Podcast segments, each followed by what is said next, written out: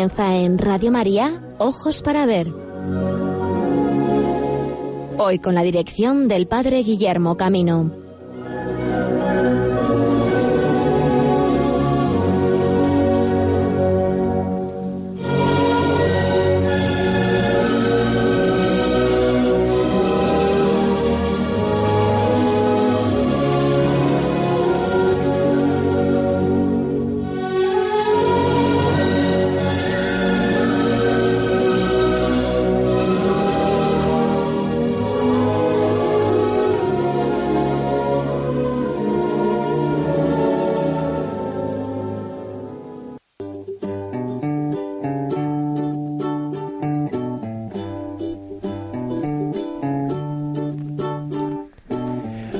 Días.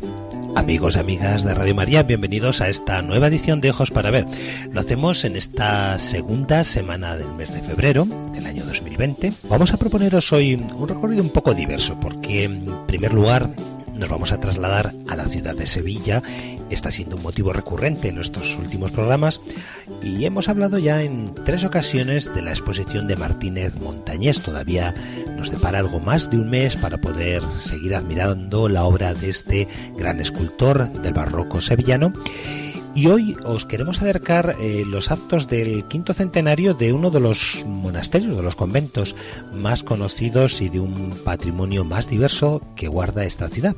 Se trata del convento de las Madres Clarisas de Santa María de Jesús.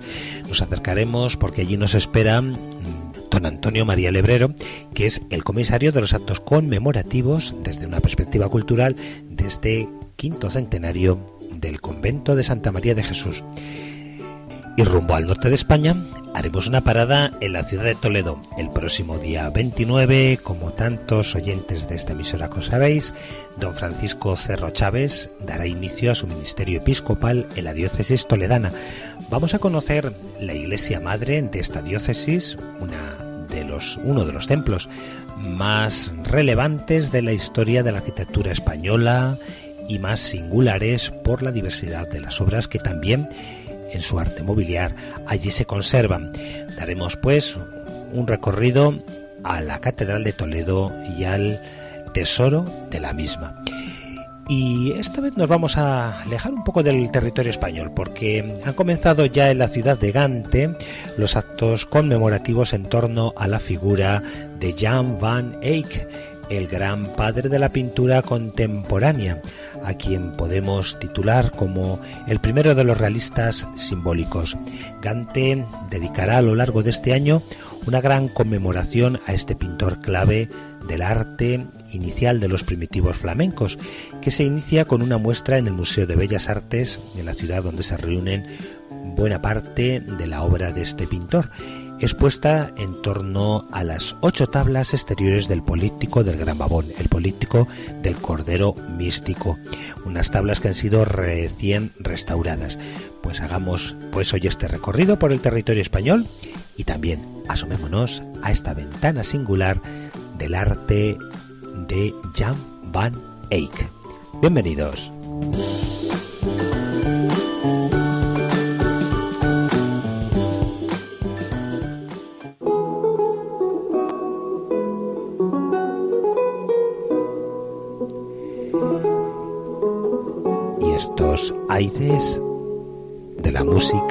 Del 16 español nos llevan a recordar el quinto centenario de la fundación del monasterio de Santa María de Jesús. Agradecemos a don María Lebrero, que es el comisario para los actos conmemorativos de este quinto centenario, el que nos transmita, en primer lugar, la singularidad de este evento, nos acerque también espiritualmente el significado del año jubilar que fue inaugurado por el arzobispo de esta diócesis, don José Asenjo, con motivo del jubileo que ha otorgado a la iglesia de este monasterio. Así pues, bienvenido don Antonio, agradecidos por tu participación en nuestro programa.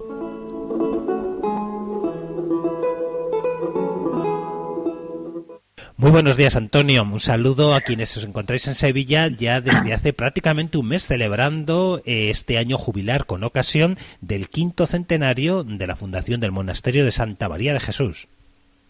Pues buenos días, Guillermo.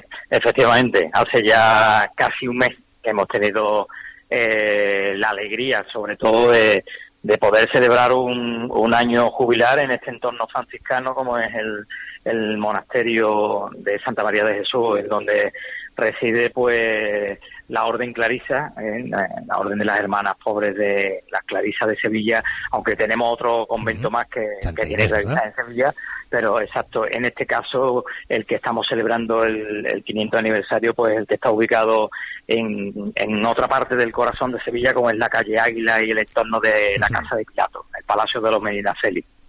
Bueno, la primera pregunta se me ocurre así en un orden más personal. ¿Qué te ha unido a esta causa? ¿Por qué motivos alegrarnos y celebrar este quinto centenario de la fundación del convento de, bueno, evidentemente, Guillermo, lo que me une a esta causa es la festividad eh, y unión, eh, digamos, incluso familiar, no por, por familia de sangre, sino por la de años que tenemos la de vínculo en mi parte con, con la comunidad clarisa y con las hermanas, ¿no?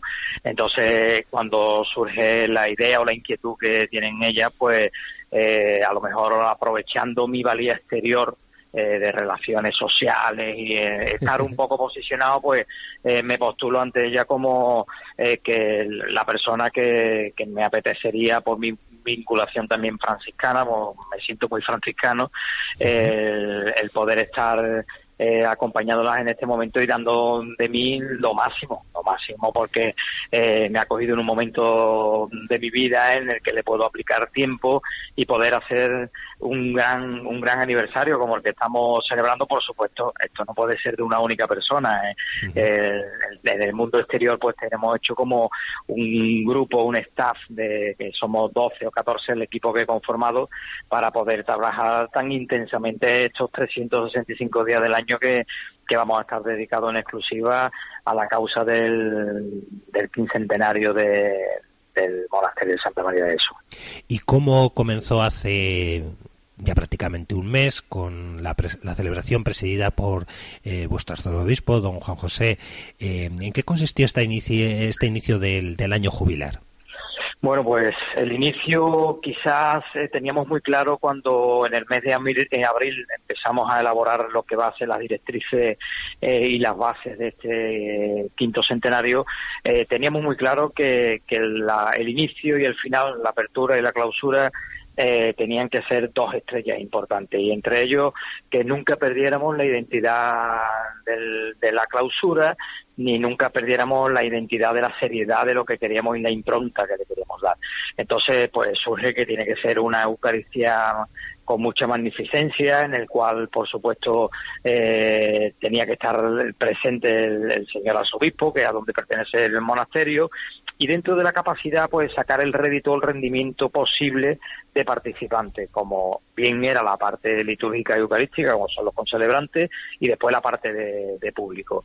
Eh, todo se ha desarrollado con, con muchísima eh, sobriedad en, por parte del público asistente, eh, la parte musical muy bien y sobre todo el haber tenido la posibilidad de que se haya podido retransmitir íntegramente pues la apertura de la Puerta Santa y, sobre todo toda la Eucaristía. El que podamos contar con los medios de comunicación, en este caso televisivo, pues ha sido un nexo importante para darle eh, lo que podríamos llamar popularmente mucho bombo y platillo a, esto que va que trae en cadena pues el, que se haya acelerado mucho las inquietudes de, del, del gran público por peregrinar y estar en este año jubilar.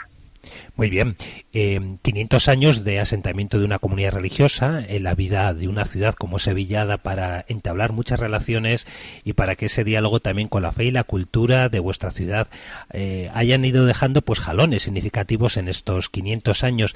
Eh, se me ocurre preguntarte ¿Cuál sería o qué destacarías tú como del significado eh, que puede tener para la ciudad eh, la presencia de este monasterio? Sevilla es una de esas grandes ciudades conventuales, Sevilla es una de las ciudades que mejor conserva su patrimonio religioso, que menos se ha visto alterado en buena parte también, más allá de los acontecimientos de, del siglo XIX, pero bueno, por lo menos podemos decir que es una ciudad que conserva mm, bastante íntegro el patrimonio religioso. ¿Qué sería lo más significativo que diríamos, aporta este monasterio de Santa María de Jesús. No sé si nos podrías contar también eh, en el pasado, ¿no? Lo que ha sido un poco el devenir de, ah. de, la comunidad en cuanto a integración de parte de Santa Clara, además. Bueno, ¿qué supone, eh, diríamos, para el patrimonio de Sevilla el significado de que esté este monasterio en vuestra ciudad? Hombre, el, significado del patrimonio de este monasterio con la ciudad eh, inevitablemente de contacto directo ya de por sí la abadesa la madre Lucía ya lo dejaba muy claro en, en sus palabras de la inauguración de que eh, era Sevilla y la orden, la orden en Sevilla, porque su vinculación es totalmente máxima. ¿no? Cuando don Álvaro de Portugal, primo de Isabel la Católica, eh, en el siglo XVI inicia eh, lo que es la conformación del actual monasterio con, con la segregación y uniones de casa y demás, en el mismo entorno donde se encuentra, pues ya teníamos muy claro, vamos, tenía ellos muy claro que era algo que iba a ocurrir muy importante. ¿Por qué? Porque ni más ni menos eh, que Sevilla en aquellos momentos pues quizás fuese eh, la ciudad más importante del mundo a nivel religioso. Había más habitantes religiosos que necesitaban de una calidad de atención de, personal civil que, requería el, que, que a principios de ese siglo XVI mm, pues, estuviera la unión que estuviera, ¿no? La importancia de, de recibir y atender a tanto religioso como, como pasaba por la con la ciudad de Sevilla para la evangelización y el descubrimiento del nuevo mundo, las nuevas rutas eh, marítimas que se abren con, con el 500 aniversario también de la ruta de Magallanes y, sobre todo pues mm, había que estar, ¿no? Había que estar y de ahí que, que no sabemos históricamente el, recibir, pero sí sabemos que ha pasado desde hospedería, pues, pues todo. el monasterio de Santa María de Jesús y la comunidad de Clarisa eh, aunque estuviera fundado por San Francisco y Santa Clara en 1212, eh, evidentemente en Sevilla la constancia de tres, que hubiera habido tres monasterios, como el de Santa Inés de Santa Clara y de, de, Santa María de Jesús, pues da la importancia de, que Sevilla había por metros cuadrados pues más monumentos, más monasterios, conventos, iglesias que incluso Jerusalén y de Roma el aperturismo de la religión en Sevilla era importante. Después las transformaciones que ha tenido que haber, porque tanto en el siglo XVII como en el XIX por incendios hubo que hacer transformaciones, pero eso nunca mermó nunca mermó la asistencia de, de las clarisas a la ciudad de Sevilla y evidentemente todo ese patrimonio es el cariño sin lugar a duda de tanto bienhechor y tanto benefactor que han tenido que han tenido las clarisas en Sevilla. Después vino que hubo que integrar por por número de orden de habitantes, por definirlo de alguna forma, de conventual, eh, que cerrar el monasterio de Santa Clara, el cual pues eh, se acopló al monasterio de Santa María de Jesús, incluso algunas obras de arte que, que están recesionadas y están, digamos, ya como patrimonio, como bien material del, del inventario del monasterio de Santa María de Jesús y del conjunto de obras mm, que guarda este monasterio. Nos vas a hablar en breve del recorrido expositivo que habéis diseñado. ¿Qué nos puede sorprender? ¿Qué nos puede ofrecer para las personas que vayamos de fuera, no solo para los sevillanos que bien conocen el torno de San Pancracio y sus riquísimos dulces? Bueno, más allá, hmm. porque este no es un espacio gastronómico para hablar de las verdades de, de, esta tradición. Eh, ¿Qué nos puede ofrecer a los visitantes eh, Santa María de Jesús a nivel cultural? Eh, bueno, a nivel cultural es muchísimo lo que puedo ofrecer. Ya de por sí el que podamos tener un aperturismo de no de la clausura, pero sí de todas sus obras de arte, eh, por la limitación de los horarios también de, las clausuras en Sevilla, pues se podría hablar desde la misma portada manierista, ¿no? De, que de finales del, del 16 ya tienes un introductorio importante hacia un templo que es una única nave y que recoge tantísimo arte, tantísimo arte, porque ya el, simple hecho de poder ver un altar de Pedro Roldán, pues imagínate ya esa importancia, ¿no? Y si además en ese, eh, al lado de la pistola, dentro de lo que es la primera parte de la nave en el previsterio, te encuentras un nazareno eh, de, Juan de Mesa, pues vamos dando un valor muy añadido, ¿no? O sea, que, ya de por sí el, retablo de Pedro Roldán, la influencia de la familia eh, de tanto de Pedro y de Luisa Roldán, la Roldana, eh, ya eso nos da un valor muy, muy, muy añadido. lo que es la, parte de la iglesia, porque estamos conformando con los cuatro altares laterales que, que tiene, eh, de todo del siglo XVII, mm, ya la, la, misma iglesia yo diría que ya merece la pena. Si además le podemos añadir el coro bajo, el coro alto, eh, una parte introductoria a la clausura para poder contemplar el cuerpo de, de las escaleras y poder visitar un pequeño santuario que es definido como santuario dentro de la clausura, donde hay innumerables obras de arte también, pues ya eso te da un, una validez para no solo ver la parte religiosa del peregrinar y poder conseguir, digamos, el, asistir a un año jubilar, ¿no? Sino que, que todo eso es positivo, son obras también que van a salir, van a estar expuestas en el coro bajo y en el coro alto, a modo de escenografía de un museo normal, porque va a ser una exposición al uso como si fuera entrar en un museo, pero entrar en la sacristía y ver ese misterio de la Roldana, es otro valor. Es que ya es que me pongo a pensar y se me olvida todo, o sea, que por, por lo tanto y lo, y lo mucho que hay. Yo creo que nada más que, no voy a hablar de Vanderbilt, no voy a hablar de Oviedo, mm, me voy a centrar en, digamos, en la obra, en, la morfología de la obra de Pedro y Luisa Roldán, que ya eso ya merece la pena, porque es difícil que podamos quiero recordar que de lo último que se ha podido mm, el, el Hispanic Society de Nueva York eh, han obtenido las últimas obras pequeñas que, tiene de la Roldana y están vinculadas al mundo del nacimiento. O sea que, están en sitios tan dispares las obras de la Roldana, pero claro, en Sevilla tenemos hoy el lugar, la collación de la alfalfa, que es donde está el monasterio de Santa María de Jesús, es el lugar donde habita Pedro y, y Luisa Roldán, ¿no? Que, tenía que estar su obra, tenía que estar, independientemente de todos los grandes autores, da una pincelada de Juan de Mesa, un gran nazareno que, que ahí está, y incluso de talla completa, de talla completa. Ya te digo, Guillermo, yo creo que, que, que es una visita que aquellas personas que tengan la oportunidad de residir en Sevilla y sobre todo de visitar Sevilla, que lo bueno que tenemos, que además va mm, la estrella de todo este año jubilar y este 500 aniversario, es que no es una exposición de decir, es que tenemos un mes, una exposición que va a estar entre siete o ocho meses expuesta al público. ¿eh?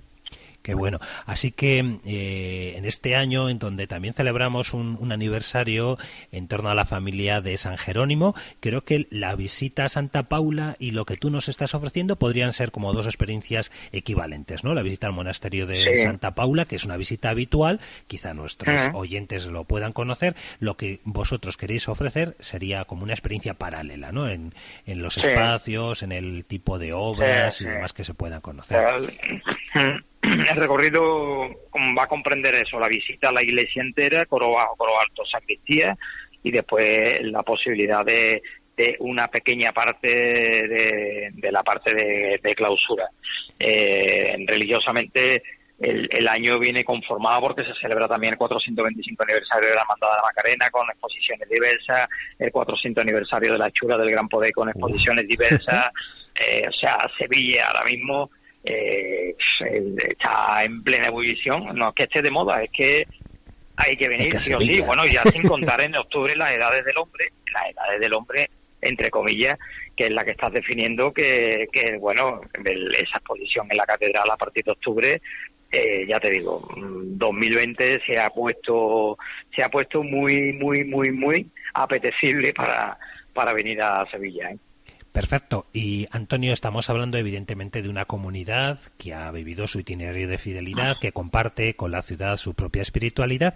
Desde un planteamiento pastoral, litúrgico y religioso, ¿qué actos habéis programado o cómo pueden los fieles también unirse en sus intenciones a esta comunidad?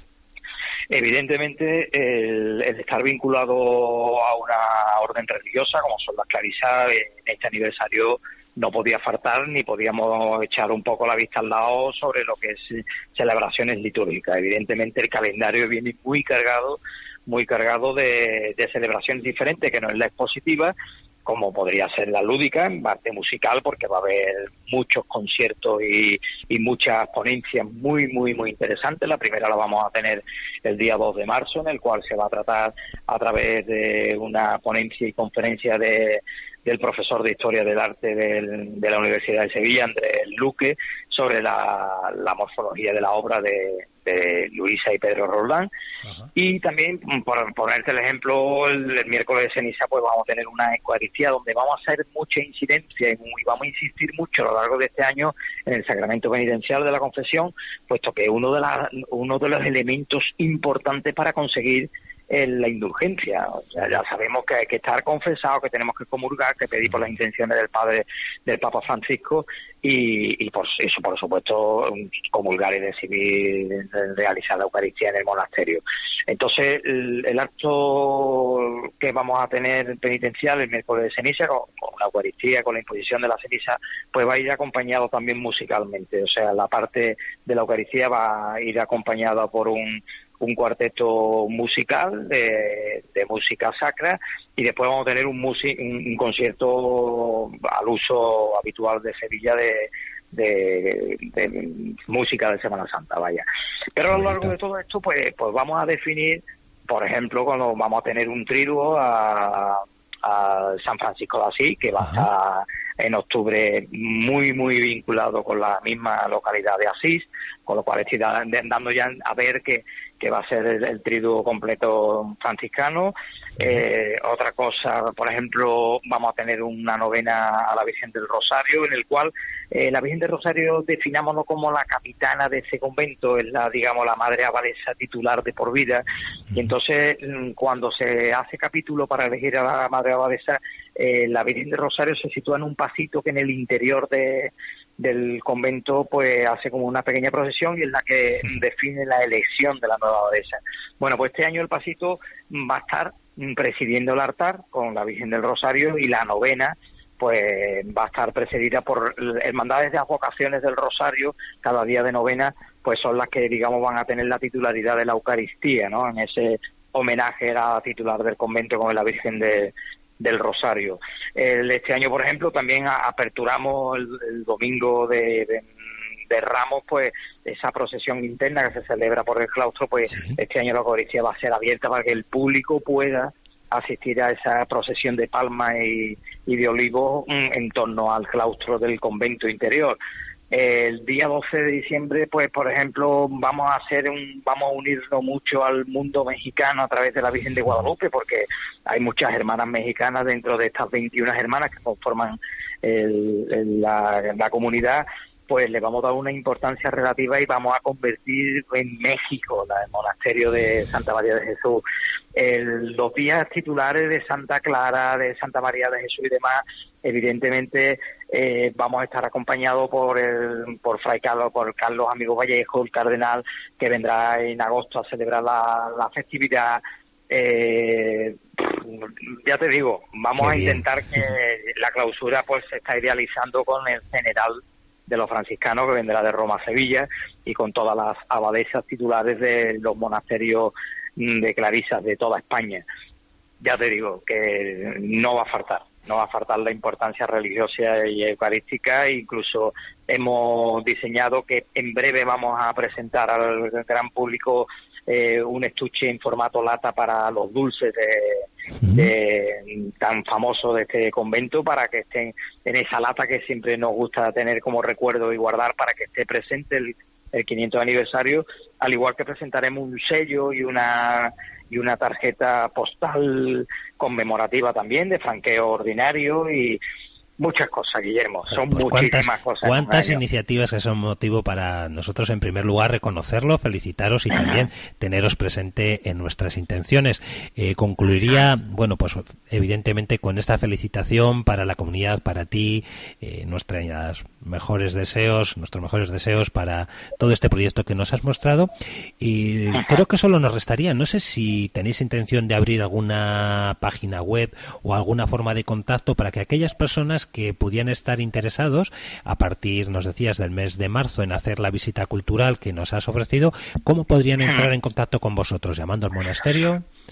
Pues mira, sin lugar a dudas, estamos en la era de la comunicación y la era digitalizada. No podíamos estar exento de que estuviéramos andando, caminando por las redes sociales. Eh, a través de Facebook, a través de Instagram, pues como Quinto Centenario Monasterio Santa María de Jesús nos van a tener localizado donde todos los eventos eh, se van marcando y se van señalando.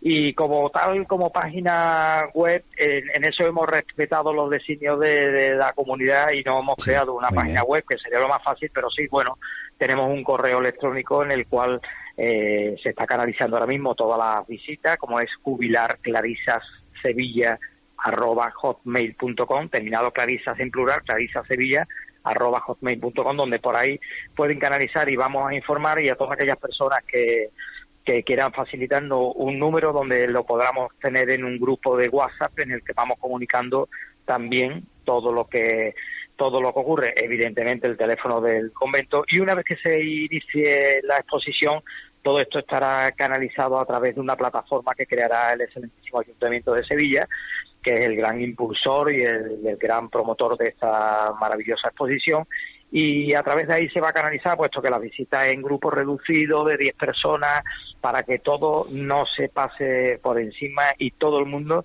pueda llevarse no como gran grupo, sino grupos muy personalizados de 10 en 10, pues podrán recibir una adecuada atención de lo que es esta magnífica exposición que para que no quede recelo y no quede duda termina, finaliza siempre en el en el torno de los dulces para toda aquella persona que quiera. Evidentemente el sistema que hemos escogido es totalmente gratuito, totalmente gratuito, simplemente que hemos realizado unos sobres anónimos en el cual el, visitante, el peregrino, el que, el que, quiera estar con nosotros, tendrá unos puntos donde ese sobre anónimamente lo pueda ubicar, lo pueda entregar sin tener que pasar por manos de nadie y totalmente estricto anónimo, estricto anónimo, porque hemos otra de las cosas que también hemos querido respetar es que el que tanto todas estas visitas, incluida la exposición, sea totalmente gratuita.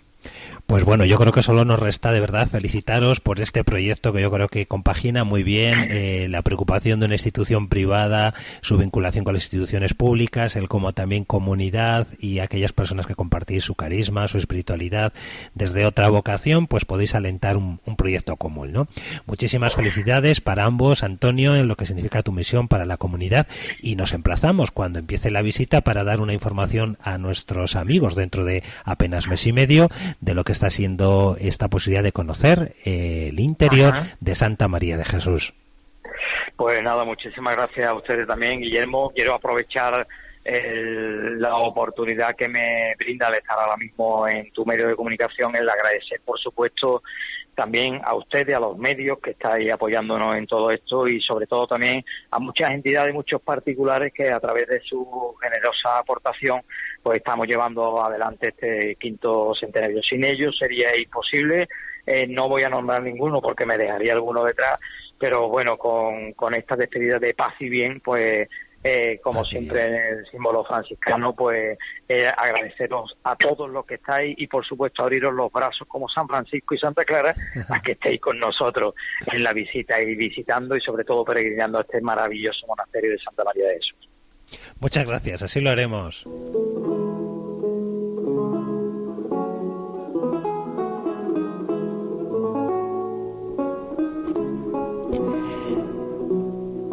y al toque de la vihuela española del siglo XVI dejamos la ciudad de Sevilla, donde hemos presentado estos actos conmemorativos del quinto centenario del monasterio de Santa María de Jesús y estamos a punto de alcanzar las señales horarias en el territorio peninsular de la una del mediodía.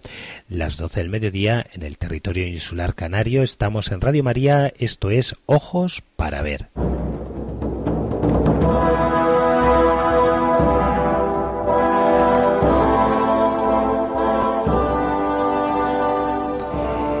Tal y como habíamos anunciado, nos acercamos a la ciudad de Toledo para conocer el patrimonio que la catedral de esta sede primada de España alberga y anunciamos así ya también desde este programa el gozoso inicio pastoral de don Francisco Cerro, agradeciendo la misión que don Braulio ha venido realizando en estos últimos años y en la promoción también de los actos culturales que durante su ministerio episcopal se han realizado en esta sede de la Catedral Primada de España.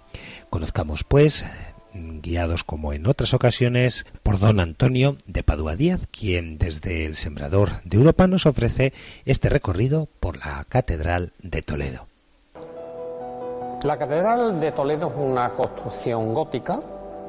Eh, su construcción comienza en 1226 bajo el reinado de Fernando III el Santo y las últimas aportaciones se cerraron, finalizaron en 1493 bajo el mandato ya los reinos de España de los reyes católicos Isabel y Fernando.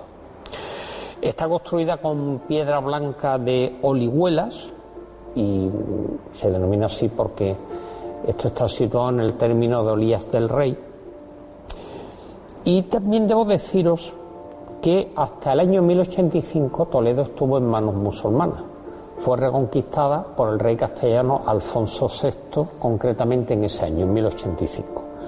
Es sede de la Archidiócesis de Toledo, pero muy anteriormente, en la época de la Hispania visigoda, los visigodos son los pueblos que vienen a la península, que lo pueblan después de Roma, fue sede obispal. Por ejemplo, se celebraron en ella, en Toledo, numerosos concilios de nuestra Iglesia Cristiana Católica, atestiguando su importante pasado eclesiástico. Y un dato fundamental es que en el concilio de Toledo, que se celebra entre el 587 y el 589, el rey Recaredo, visigodo, acura del arrianismo. Es decir, estamos hablando de una capital, de una ciudad que en España y en el occidente europeo, me atrevo a decir, ha tenido una importancia muy relevante dentro de nuestra fe católica.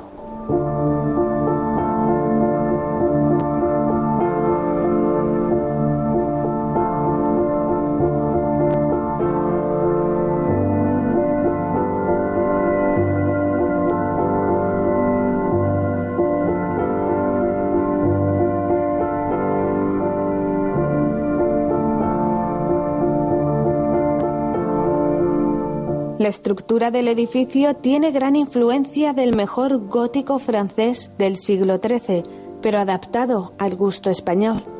Mide 120 metros de longitud por 59 metros de ancho.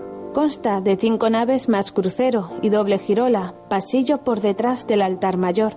Las naves externas presentan una anomalía extraña al ser algo más anchas que las otras dos.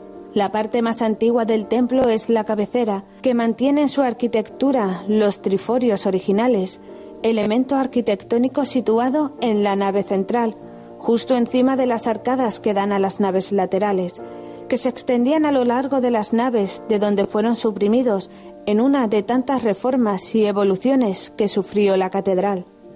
Todavía en época del gótico estos triforios fueron sustituidos por los grandes ventanales, vidrieras.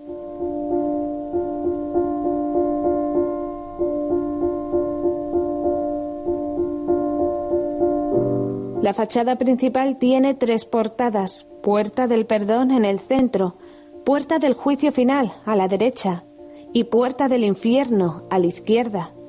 La puerta del perdón es del siglo XV. Se comenzó bajo la dirección de Álvar Martínez en 1418. Se llama así porque hubo un tiempo en que se concedían indulgencias a los penitentes que entraran por ella. Esta puerta en la actualidad está siempre cerrada y se abre en las grandes ocasiones y cuando el nuevo arzobispo toma posesión de la catedral primada. La del juicio final es la más antigua y presenta, como su nombre indica, la escena del juicio final. La puerta del infierno, en cambio, presenta solo decoración de tipo vegetal. Se la conoce también como puerta de la torre o de las palmas, porque antiguamente se reservaba para la entrada de la procesión de las palmas en el Domingo de Ramos.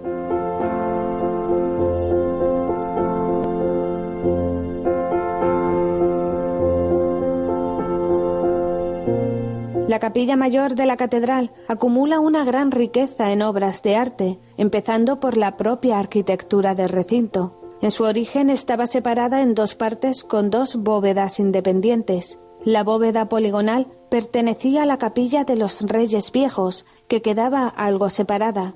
Con esta división, el presbiterio resultaba algo estrecho y no muy propio de semejante catedral. El cardenal Cisneros tuvo muy claro reconstruir esta parte de la catedral y consiguió el consentimiento para demoler la dicha capilla de los Reyes Viejos, hacer el presbiterio más amplio y dar espacio suficiente para el gran retablo gótico que él mismo había encargado. También en su origen la capilla estaba cerrada lateralmente por dos magníficas rejas de piedra que eran como enormes cancelas. La parte correspondiente al Evangelio fue destruida al hacer el mausoleo del cardenal Mendoza. Queda la parte correspondiente a la epístola y por ella puede deducirse que se trataba de un gran trabajo. Algunos críticos de arte aseguran que esta reja pétrea es de lo más bello de la catedral. Está copiosamente decorada de estatuaria y rematada por un coro de ángeles que parecen ir volando. En armonía con esta obra de piedra calada se construyeron los dos pilares que dan paso al interior de la capilla.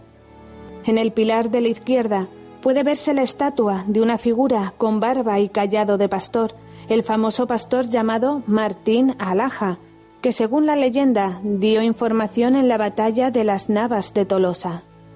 El pilar contrario se llama del Alfaquí por la estatua de este personaje Abu Balid, quien llevó al rey Alfonso VI un mensaje de tolerancia. Todo el presbiterio está labrado y cincelado con figuras de todos los tamaños y figuras mitológicas. En la parte poligonal, en el lado del Evangelio, se encuentran los sepulcros bien decorados y con estatuas yacentes de Alfonso VII de León y Pedro de Aguilar, hijo ilegítimo de Alfonso XI el Justiciero. En el lado de la epístola están los enterramientos de Sancho IV y de rey Sancho III. Las imágenes de los reyes están ejecutadas en madera labrada por Copín de Holanda y policromada por Francisco de Amberes se cierra con la magnífica reja de Francisco de Villalpando, firmada humildemente en un rincón con las palabras labor, ubicunque, trabajo en todas partes.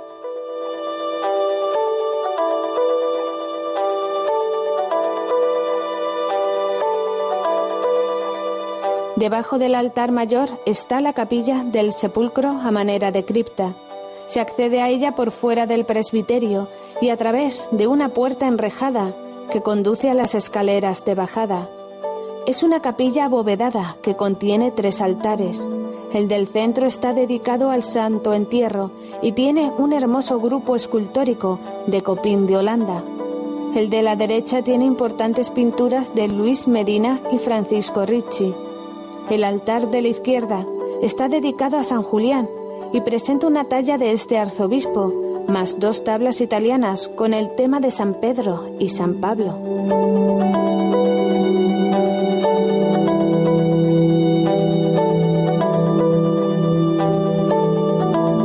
Es un retablo gótico florido, una de las últimas manifestaciones de este arte que desaparecería para dar paso al Renacimiento. Fue encargado por el cardenal Cisneros, la obra se inició en 1497 y terminó en el año 1504. El retablo cuenta con una importante estatuaria y con una magnífica y delicada filigrana de pilarcillos, agujas, doseletes y chambranas, todo obra de Petit Juan. Consta de cinco calles, la del centro más ancha, más otras dos estrechas en los lados, y cinco pisos, cuya línea de separación no es horizontal, sino escalonada. Los temas de la calle central, de abajo arriba, son figura sedente de la Virgen con el niño, chapada en plata. Sobre ella está el sagrario, una custodia gótica tallada en madera. Encima, el tema de la Natividad y más arriba la Ascensión. Culmina con un monumental calvario. En las otras calles se distribuyen los temas de la vida y pasión de Jesús.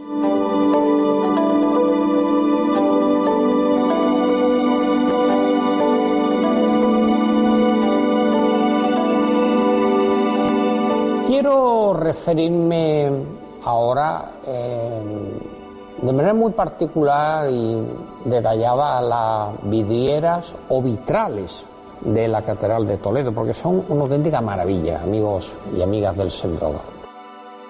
Constituyen una obra de arte hermosa, muy relevante. Es uno de los edificios españoles que más vidrieras de la época medieval conserva. Estamos hablando de la época medieval, ¿eh? no del siglo XX ni XIX. Estamos hablando del año 1085 hasta el siglo XV, 1490 y tanto, 1500.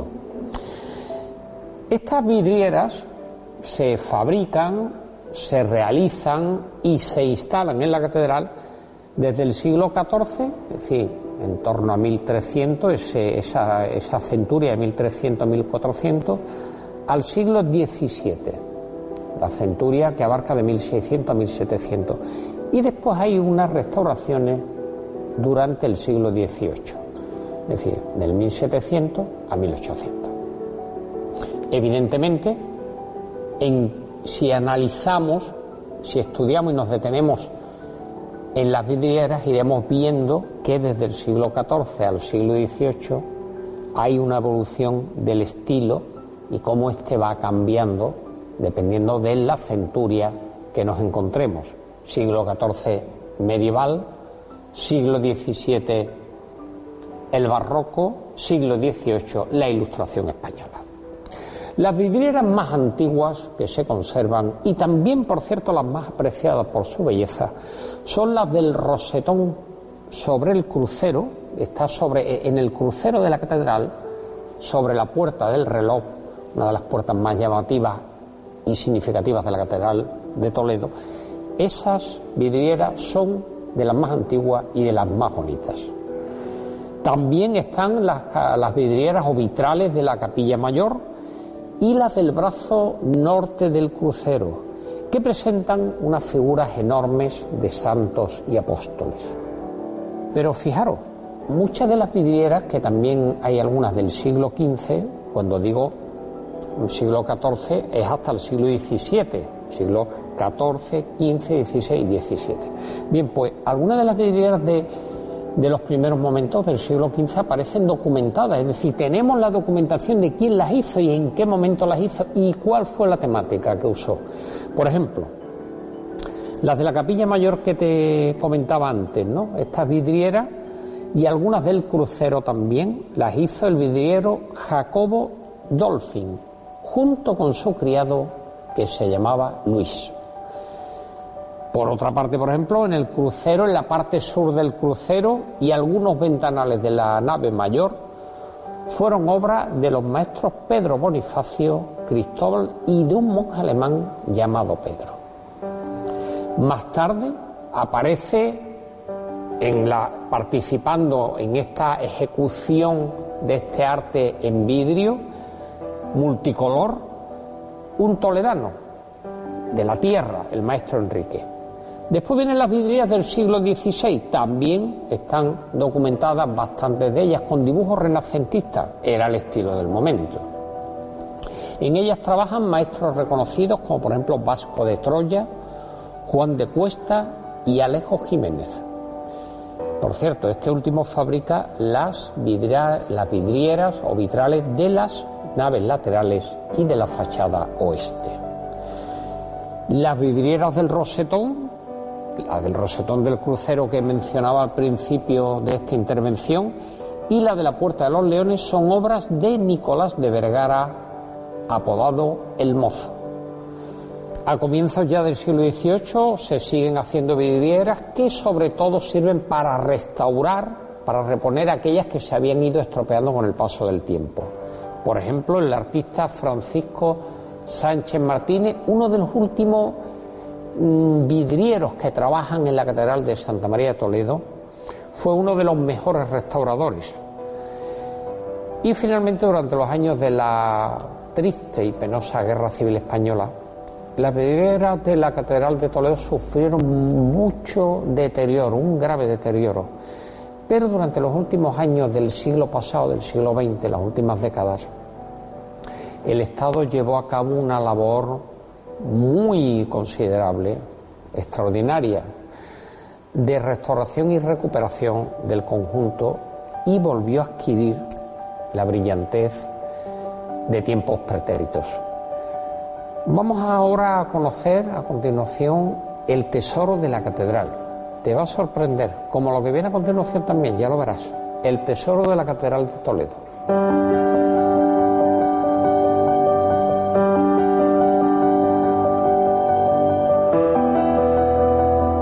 El tesoro está ubicado en lo que fue la antigua capilla de San Juan Bautista o del Cuobadis o de la torre, que de las tres formas se llamó. En el interior se muestran múltiples vitrinas que guardan el tesoro de la catedral, que consiste en objetos litúrgicos, relicarios, báculos, ropas, libros, entre otros.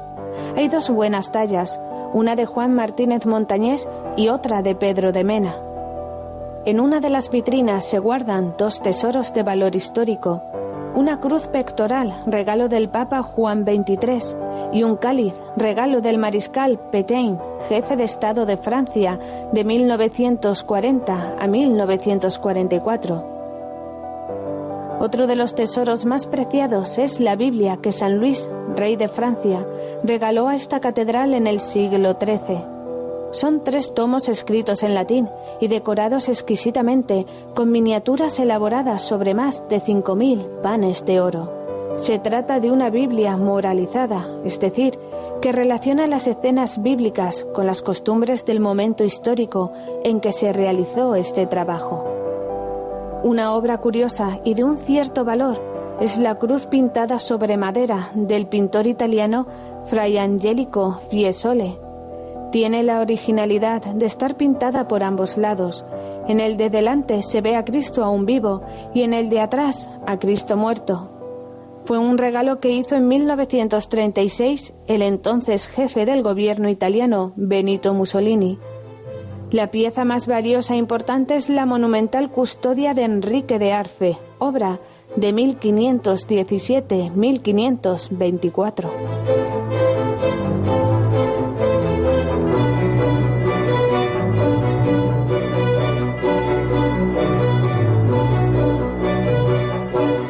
Habéis escuchado en la voz de mi compañera María Rabina que la pieza más valiosa dentro del tesoro de la Catedral Toledana es la custodia de Enrique de Arfe.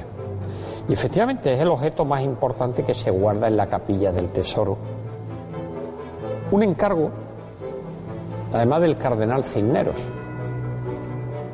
a Enrique de Arfe, que él elabora entre 1517 y 1524.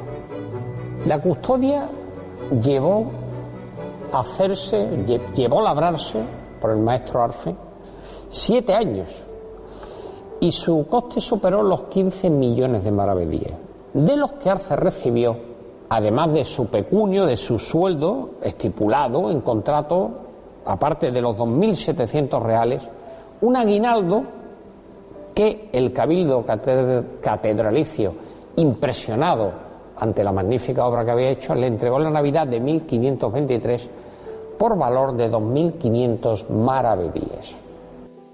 Quiero comentaros algo para que nos hagamos idea de, de, qué dinero sería esto hoy. ¿no? Bueno, pues los 15 millones de maravedíes que, que costó la custodia Hoy día al cambio en euros serían 1.657 euros con 27 céntimos.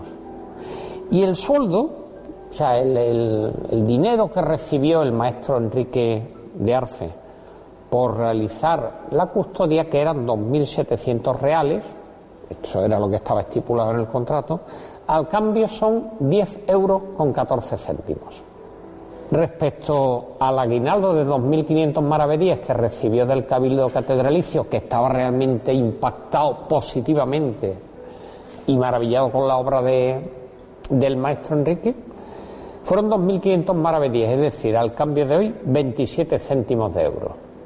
La custodia tiene planta hexagonal, se cierra en el último cuerpo donde está colocada una cruz del siglo XVI y la peana sobre la que toda ella se sustenta es barroca del siglo XVIII. esta custodia en oro puro fue hecha en Barcelona por el orfebre Jaime Alberique.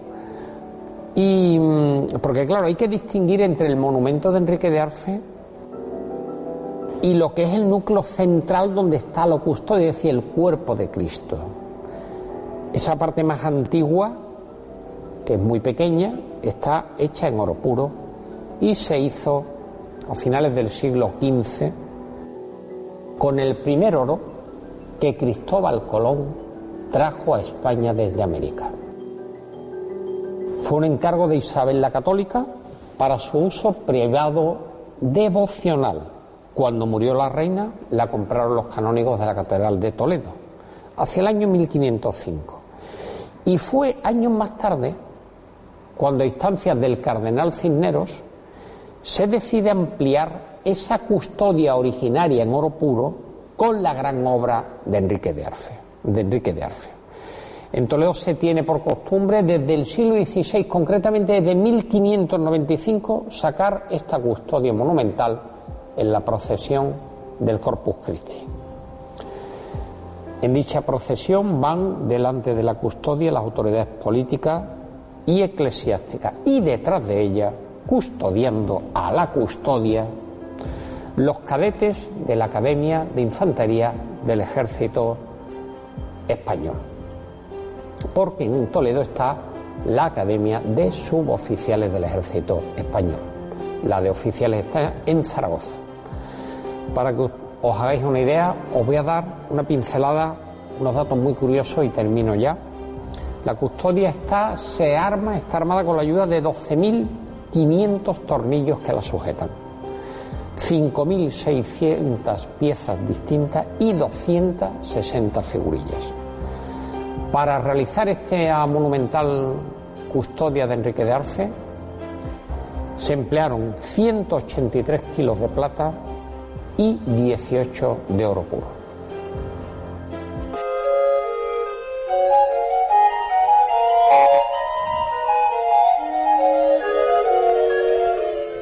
Y es ahora la música flamenca de un modo especial. Estas versiones instrumentales de los motetes del siglo XV, Richard Care, el que nos acerca a la obra pictórica de Jan van Eyck. Como hemos comentado, han concluido los trabajos de restauración del político de San Babón en la Catedral de Gante.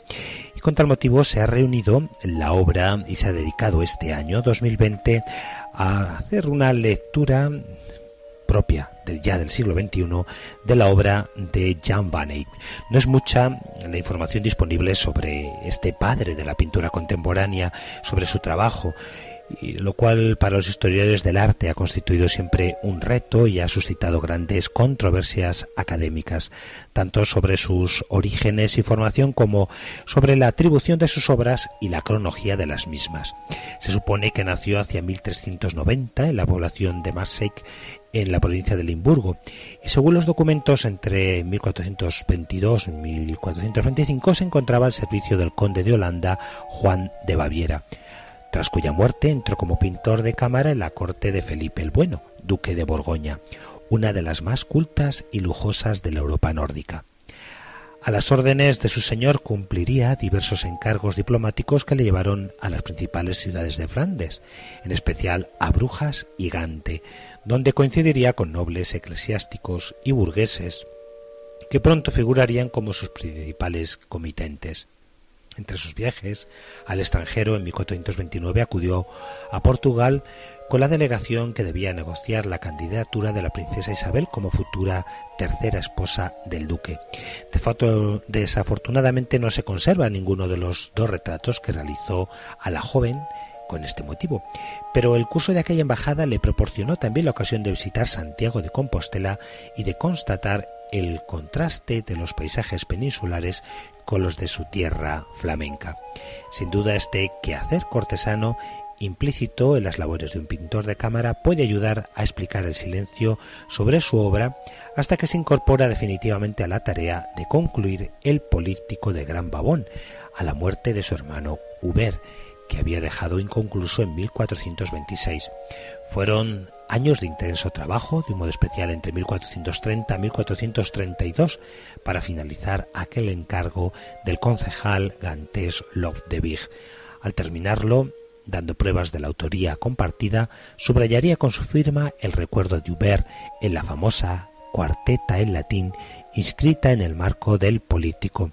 A partir de entonces no dejaría de atribuirse su obra recalcando la coincidencia de su valor como artista y las que realizó en la década siguiente hasta su fallecimiento en Brujas un 14 de julio de 1441. Pues bien, con el fin de conocer la obra y la figura de Jan van Eyck, la ciudad de Gante ha organizado a lo largo de este año un sinfín de actividades de la que la más significativa pueda ser la que ya ha comenzado en estos días una exposición, la primera gran exposición conmemorativa de Jan van Eyck, con más de la mitad de las obras que se encuentran fuera del ámbito flamenco de la obra de este gran artista. Quedamos emplazados, amigos, para un futuro comentario eh, a esta magna exposición, acontecimiento desde luego de relieve internacional. Que sigáis muy bien, un saludo en este mes de febrero para todos los amigos de Radio María. Así concluimos en este día Ojos para Ver.